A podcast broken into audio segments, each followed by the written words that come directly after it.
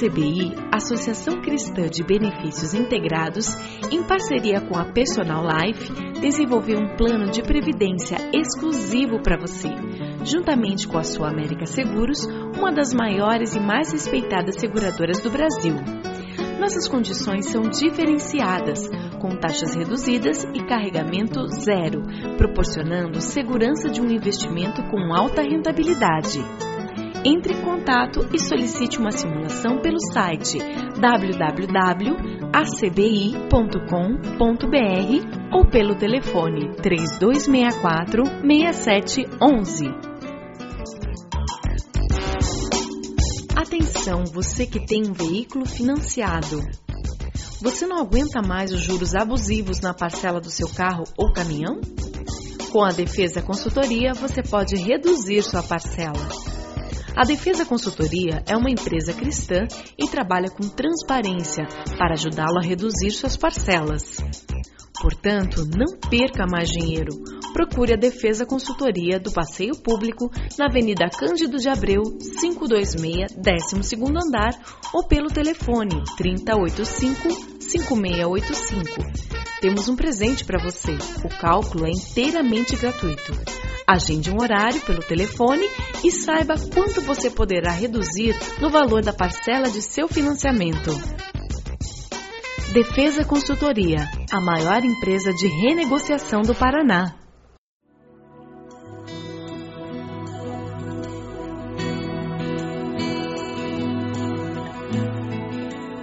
Começa agora mais um Sementes do Amor de Deus, um programa da Igreja Batista do Bacaxeri, em Curitiba. João, capítulo 14, a partir do primeiro versículo. Jesus nos fala sobre vida e morte, e ele fala com seus discípulos que estavam aflitos com essa situação de vida e morte, e ele diz: Não se perturbe o coração de vocês ao pensar na vida e morte. Creiam em Deus, creiam também em mim. Na casa de meu pai há muitos aposentos, se não fosse assim eu lhes teria dito: Vou preparar-lhes lugar. E se eu for e lhes preparar lugar, voltarei e os levarei para mim, para que vocês estejam onde eu estiver. Vocês conhecem o caminho para onde vou? Disse-lhe Tomé, Senhor, não sabemos para onde vais, como então podemos saber o caminho? E respondeu Jesus: Eu sou o caminho, a verdade e a vida.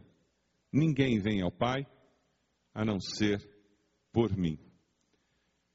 Jesus diz que ele é o caminho, ele usa o artigo definido no original, aparece com o artigo definido. Ele não é um dos caminhos, ele é o caminho.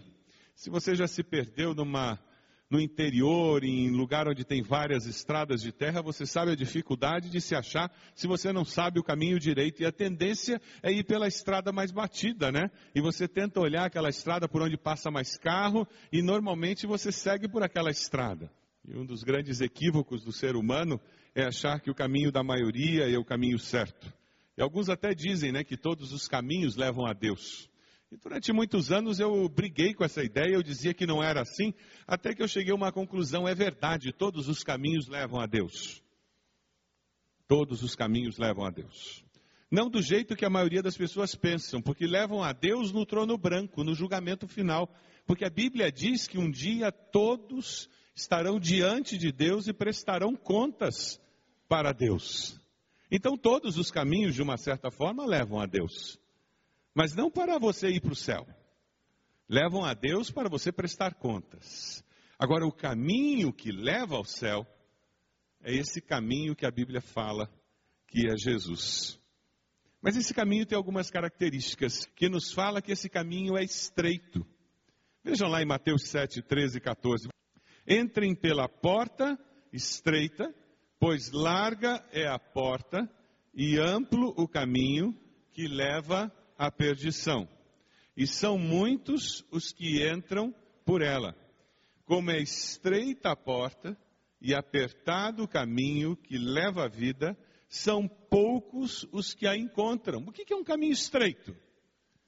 O que Jesus está falando é sobre o preço do discipulado. Muitas pessoas querem ir para o céu, mas não querem pagar o preço de ser discípulo. E a única maneira de eu ser alguém que caminha pelo caminho de Jesus é ser discípulo dele. Lá em Mateus 16, 24, Jesus nos fala sobre o preço do discipulado. Então, Jesus disse aos seus discípulos: Se alguém quiser acompanhar-me, negue-se a si mesmo, tome a sua cruz e siga-me. Ser discípulo de Jesus é negar-se a si mesmo, é assumir um compromisso de vida com Ele, é deixar a autossuficiência e assumir uma postura de seguidor. Por isso que o caminho é estreito. É aquela pessoa que busca o Deus da bênção e não a bênção de Deus. Andar pelo caminho estreito é escolher o que é correto e não o que é conveniente. Seguir pelo caminho estreito é fazer a escolha certa e não a escolha que me interessa simplesmente. Nem todos estão dispostos a caminhar por esse caminho. É por isso que naquele dia muitos dirão: Senhor, eu fui teu discípulo. E vão ouvir com surpresa de Jesus: Quem é você? Eu não te conheço, nunca te vi. Porque eles eram religiosos apenas, nunca andaram pelo caminho que é Jesus, nunca se tornaram discípulos.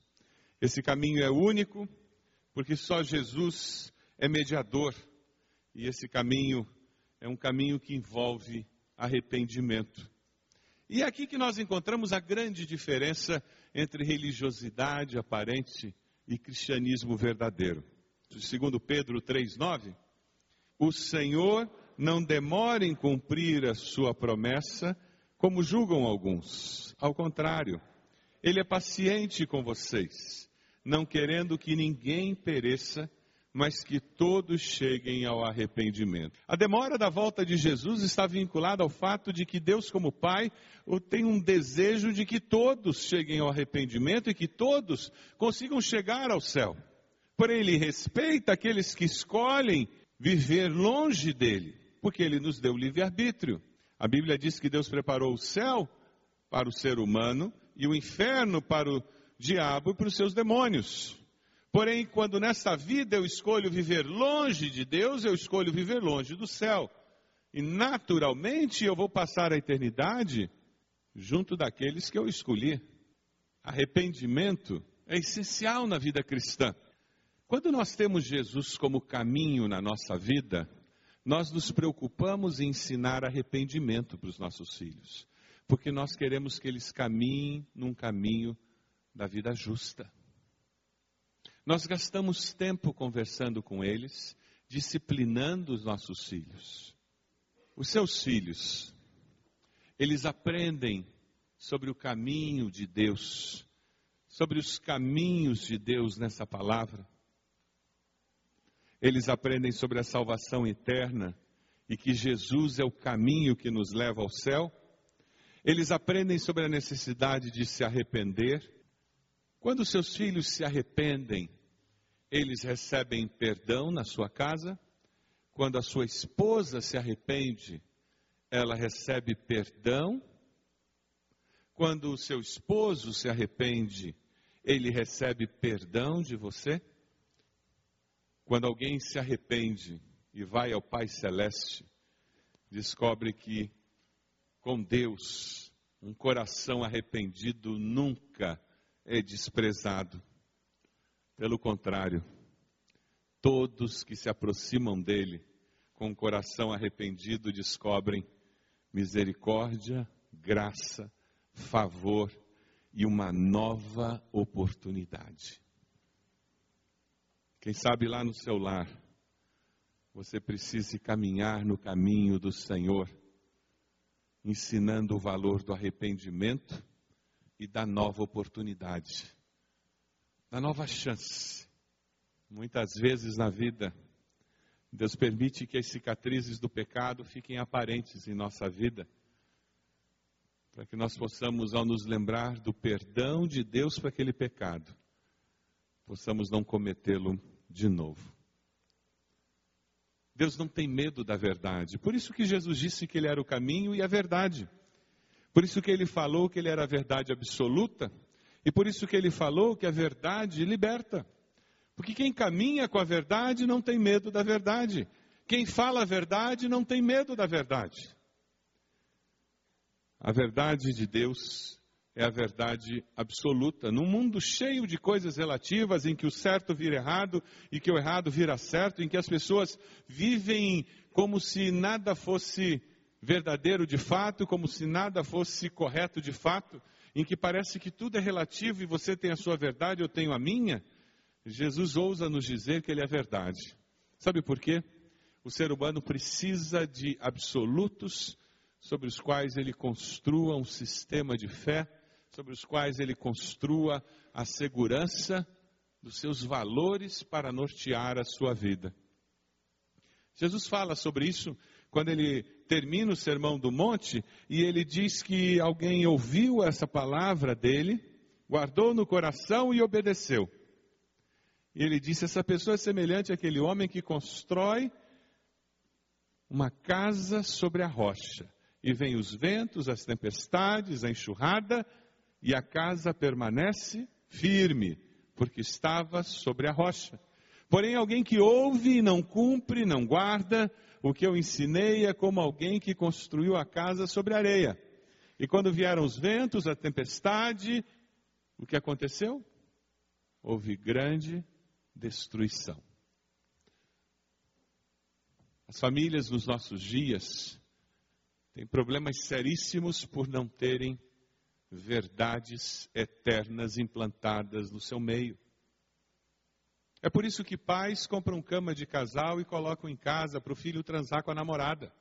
É por isso que hoje em dia você escuta de pais que dão droga para os filhos, para eles não irem atrás do traficante. Então compram maconha e dão para os filhos em casa. É por isso que tem criança tomando cerveja na mamadeira. Valores. Famílias que perderam valores e empurram tudo para a escola, achando que a escola é que vai educar os filhos. A minha cunhada é professora numa escola de primeiro grau, pasmem. A mãe de um dos alunos chegou para ela e disse: Olha, se a senhora chamar a atenção do meu filho, prepare-se porque eu vou meter um processo contra a senhora na justiça. Antigamente, quando um aluno chegava em casa com nota baixa, os pais perguntavam: O que que você fez, menino, que tirou nota baixa? Hoje em dia, quando o aluno, a criança chega em casa com nota baixa, os pais viram para o professor e dizem: Como é que você deu essa nota para o meu filho? Valores estão invertidos. Os pais não entendem mais qual é o papel deles. Como é que estão os valores cristãos dentro da sua família? O que, que é verdade no seu lar? Quais são as verdades que você tem passado para os seus filhos? O que, que é certo e errado dentro da sua casa. Jesus, quando diz que Ele é a verdade, Ele fala que Ele é a verdade eterna. O mesmo hoje, ontem e amanhã. Quando Ele diz que Ele é a verdade, Ele diz que Ele é a verdade que liberta. Porque quem conhece a verdade vive uma vida com liberdade. Jesus diz que Ele é o caminho, Jesus diz que Ele é a verdade, Jesus diz que Ele é a vida. Quando Ele fala que Ele é a vida, ele está falando conosco sobre uma vida cheia de significado. Nós vivemos numa sociedade que valoriza muito a vida. Eles estão valorizando hoje até vida de formiga, de pinguim, vida de tigre, de leão. Porque nós vivemos numa sociedade que retirou Deus do cenário e que colocou o ser humano no mesmo nível do restante da criação.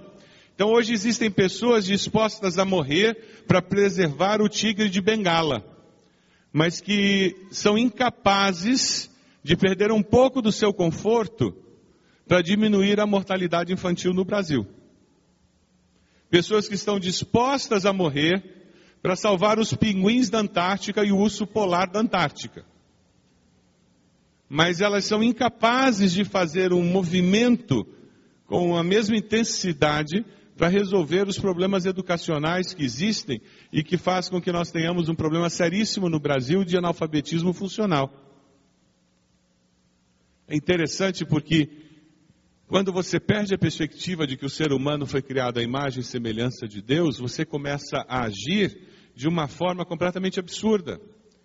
Porque então o ser humano ele é igual a uma árvore, ele é igual a um tatu e ele é igual a um golfinho. Quando nós entendemos que o ser humano foi criado à imagem e semelhança de Deus, então nós começamos a entender que a ecologia é importante, ela é necessária, mas você começa a entender que nesse processo de escolhas, o ser humano tem que ter preferência nas escolhas justamente por ser imagem e semelhança de Deus e por ser alguém que, quando ele recebe a preferência, você consegue ter um grupo maior, uma massa crítica maior de pessoas que terão condições de modificar o restante, modificar para melhor. Quando Jesus fala de vida, ele está falando de vida sem culpas. Ele está falando de uma vida onde você vive livre dos teus pecados. Mas como é que alguém vive livre de culpa? Será que é porque a pessoa relativou os valores, então tudo é relativo?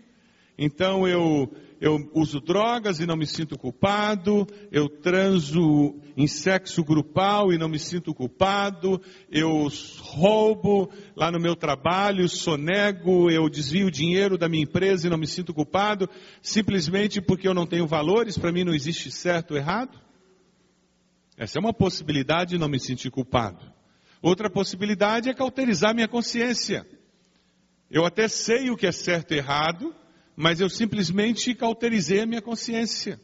E ela não me acusa mais. Quando Jesus fala de vida, ele fala vida sem culpa, dizendo que você vive sem culpa porque você reconhece os seus pecados e você experimenta o poder do sangue de Jesus que nos limpa de todo o pecado. A vida sem culpa é uma vida que foi conquistada por Cristo Jesus. Segundo Coríntios 5, 21, Deus tornou pecado por nós aquele que não tinha pecado, para que nele nos tornássemos justiça de Deus. Isaías 53, 5 nos fala mas ele foi traspassado por causa das nossas transgressões, foi esmagado por causa das nossas iniquidades, o castigo que nos trouxe paz estava sobre ele e pelas suas feridas fomos curados. Jesus é a vida e a verdadeira vida é vivida quando eu vivo sem culpa, porque eu fui perdoado, não porque eu negue o fato de ser pecador uma amiga nossa que há muito tempo não ia mais à igreja, nós conversávamos com ela, eu e a Ed, e no meio da conversa eu disse, mas me conta, por que, que você não vai mais à igreja? Ela disse, ah, não vou mais não, as últimas vezes que eu fui, eu saí de lá, mas me sentindo tão mal, eu saí me sentindo tão culpada, eu não voltei mais. E eu disse, mas por que, que você não foi? Mas se sentia culpada por quê? Ah, eu me lembrava de tudo que eu faço de errado. Ah, eu saí de lá e não fui mais. E eu disse, mas por que, que você não mudou de vida? Ah, não, eu não queria, eu queria continuar fazendo tudo que eu fazia. Existem pessoas que não querem experimentar mudança de vida. Esse é o caminho estreito, é o caminho do discipulado, ela não queria pagar o preço. O que ela estava fazendo era simplesmente cauterizando a sua consciência para não sentir culpa, só que não resolvia o problema. E com isso ela se afastava de Deus. É por isso que tantos não gostam de ler a Bíblia e inventam 500 desculpas para não fazer período devocional. Porque quando eu leio a Bíblia, essa palavra me confronta com o meu pecado. E eu preciso ir à cruz e pedir perdão pelo meu pecado e experimentar o perdão de Deus. É por isso que tantos não gostam de orar e não querem gastar tempo orando, porque quando eu oro eu sou confrontado com a glória de Deus, com a pureza de Deus e, e isso me faz ter que pedir perdão a Deus. É por isso que tantas vezes eu não gosto de ir à célula. Porque no conviver com os irmãos na célula, eu sou confrontado com as minhas inconsistências na convivência, e, e, isso vai fazer com que eu tenha que crescer, eu tenho que mudar, e eu tenho que pedir perdão a Deus e, e reconhecer que eu preciso melhorar. Então, ao invés de crescer e melhorar, eu me escondo, me excluo, eu não me envolvo com pessoas. Mas a vida que Jesus oferece é uma vida de crescimento, é uma vida de vitória É uma vida que é eterna, porque ela começa aqui e dura por toda a eternidade. Jesus termina dizendo: Eu sou o caminho, a verdade e a vida. E daí ele termina dizendo: Ninguém vem ao Pai senão por mim. Será que Jesus se enganou quando ele usou o verbo dizendo vem? Ele deveria ter dito ninguém vai ao Pai, né? Por que, que Jesus disse ninguém vem ao Pai? Vocês lembram o que Jesus disse anteriormente? Eu e o Pai somos um? Esta é uma afirmação teológica. Jesus está dizendo: Eu sou o caminho, a verdade e a vida. Você quer vir a Deus? Então vem até mim. Esse é o grande desafio que nós temos diante de nós. Não é ir até a igreja batista, metodista, presbiteriana, ou seja lá qual for. Não é Jesus. Porque foi ele que morreu na cruz, não foi nenhuma igreja, nenhuma instituição. O relacionamento é com ele, a vida que nós encontramos é com ele, não é com uma instituição. A verdade não é uma instituição. A verdade é uma pessoa. E essa pessoa é Jesus. Jesus nos diz: Eu sou o caminho que leva a Deus. Sem o caminho, não é possível ir. Jesus nos diz: Eu sou a verdade eterna nesse mundo passageiro e instável. Sem a verdade, não é possível saber. Jesus nos diz: Eu sou a vida que tem sentido que deve ser vivida. Sem a vida, não é possível viver.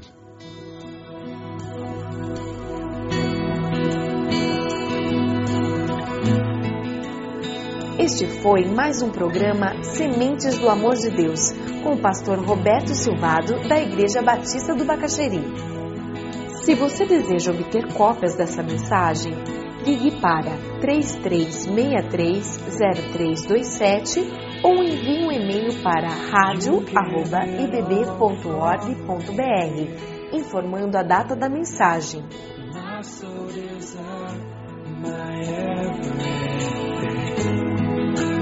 All I is devoted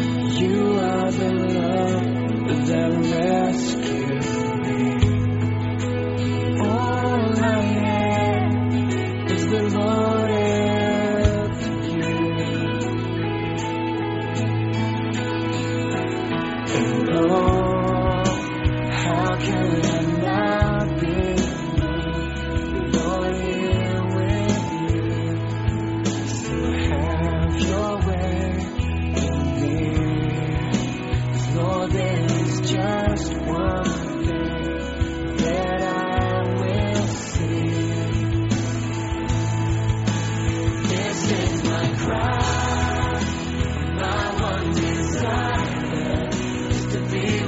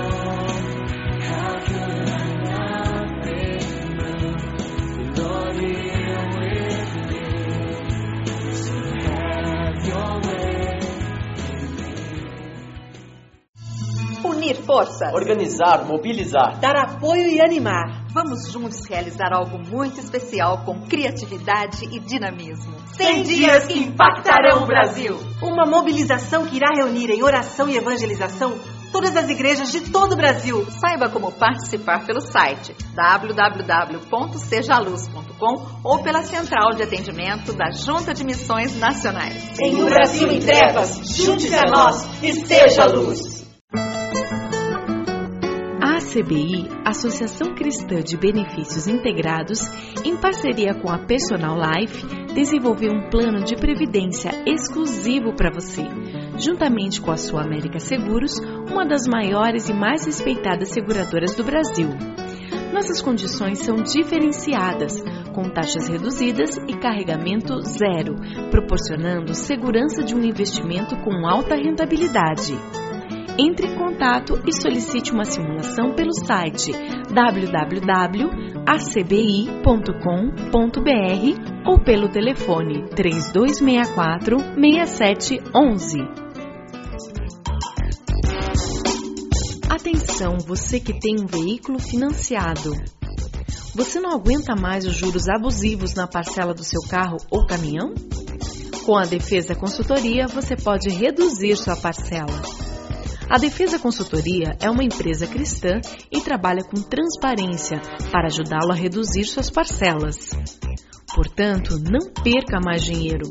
Procure a Defesa Consultoria do Passeio Público na Avenida Cândido de Abreu, 526, 12º andar ou pelo telefone 3085-5685. Temos um presente para você. O cálculo é inteiramente gratuito. Agende um horário pelo telefone e saiba quanto você poderá reduzir no valor da parcela de seu financiamento. Defesa Consultoria, a maior empresa de renegociação do Paraná.